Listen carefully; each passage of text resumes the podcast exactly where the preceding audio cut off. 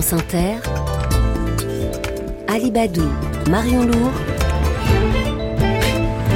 le 6-9. Et votre invité Marion est journaliste, auteur du GIGN par ceux qui l'ont commandé chez Mareuil Éditions. Alors que le GIGN a aujourd'hui 50 ans, près de 1000 gendarmes commandés par un général de division prêt à sauter en parachute plongé, donner l'assaut, négocier 8 missions par jour partout dans le monde. Bonjour Pierre-Marie Giraud. Bonjour. Vos collègues vous surnomment, paraît-il, monsieur gendarmerie. Est-ce que vous pouvez nous, nous raconter pourquoi le GIGN a été créé il y a 50 ans? GIGN a été créé il y a 50 ans principalement pour deux raisons. La première, c'est la prise d'otage euh, des athlètes israéliens à Munich en 1972 qui s'est terminée dans le sang puisque tous les otages israéliens ont été abattus euh, mm. lors de l'assaut de la police euh, allemande. Et deuxièmement, deux faits divers sanglants. En France, cette fois-ci, un Cestas où un père de famille a tué ses deux enfants dans un, une affaire de conflit de garde d'enfants et où il y a eu également le l'assaut de, de, Clairvaux contre Buffet et Bontemps. On sait comment ça s'est terminé. Mm. Et donc, à la suite de ces, de ces deux faits divers en France et, de la prise d'otage de Munich, la gendarmerie a entamé une réflexion sur la manière comment est-ce qu'on pourrait faire pour euh, avoir euh, non seulement des gens spécialisés pour euh, mener un assaut dans une prise d'otage, mais également pour négocier euh, ce qui n'existait pas, pour négocier avec les preneurs d'otages ou le forcené afin de les faire euh, revenir euh, à la raison pour les forcenés ou qu'ils se rendent sans, sans casse. Et ça fait partie, ça, des missions du GIGN. D'ailleurs, quand on, quand on dit leur, leur devise, s'engager pour la vie, bah, ça veut dire parfois aussi sauver la vie des attaquants pour pouvoir les interpeller après. Oui, absolument. S'engager pour la vie veut bien dire sauver la, la vie des, des, des, otages et également essayer de sauver la, vie des forcenés. Hein. Rappelle que tout au début du GIGN, lorsqu'il y avait des, des prises des prises d'otages par des forcenés euh, ou que le forcené était tout seul retranché dans sa maison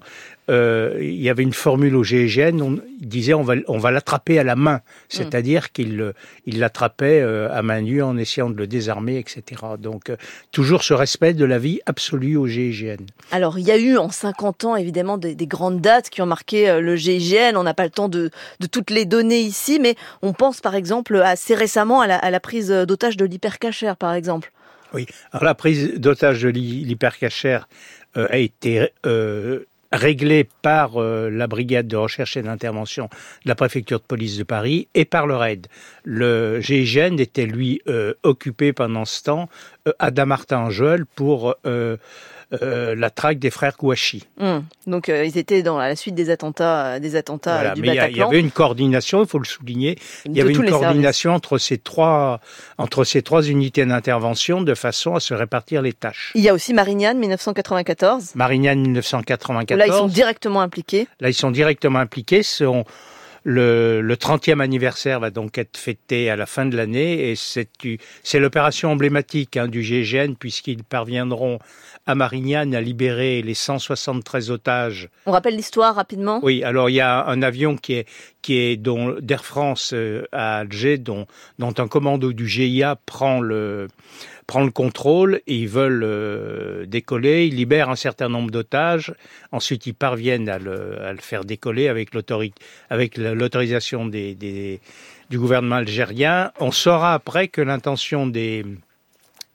des preneurs d'otages était de faire écraser l'avion sur Paris, euh, même sur la Tour Eiffel, en fait, c'est faire mm. une action très symbolique. Et donc l'avion euh, est arrivé à se est arrivé à se poser à Marignane, où déjà le GIGN était prépositionné de façon à pouvoir intervenir. On, parlait tout à l'heure de des attentats du Bataclan, de la suite qu'il y a eu, de la coordination entre les différents services. Quand même, il y a un petit rapport de concurrence entre le GIGN et, le RAID, qui est l'équivalent en fait du GIGN, mais côté police. Alors parlons, euh, on va évacuer la guerre des polices parce que c'est un peu un cliché, si je puis dire. Euh, disons qu'il y avait une certaine euh, concurrence, je préférerais parler d'émulation, mais maintenant ces unités euh, euh s'entraînent ensemble euh, et collaborent. Le meilleur exemple étant la, cérémonie d'ouverture des Jeux Olympiques le 26 juillet sur la Seine, hein, où il y a un, très fort enjeu de sécurité. Et là, la BRI, le RAID et le GIGN vont se répartir les tâches et le GIGN va à cette occasion euh, engager 400 hommes euh, pour, pour, pour participer à cette, à cette sécurité de la cérémonie. Le GIGN, le GIGN, donc à 50 ans, qui garde toujours son rôle stratégique. Merci beaucoup Pierre-Marie Giraud d'être venu sur France Inter nous parler du GIGN. Je rappelle que vous êtes journaliste et auteur du GIGN par ceux qui l'ont commandé chez Mareuil Éditions.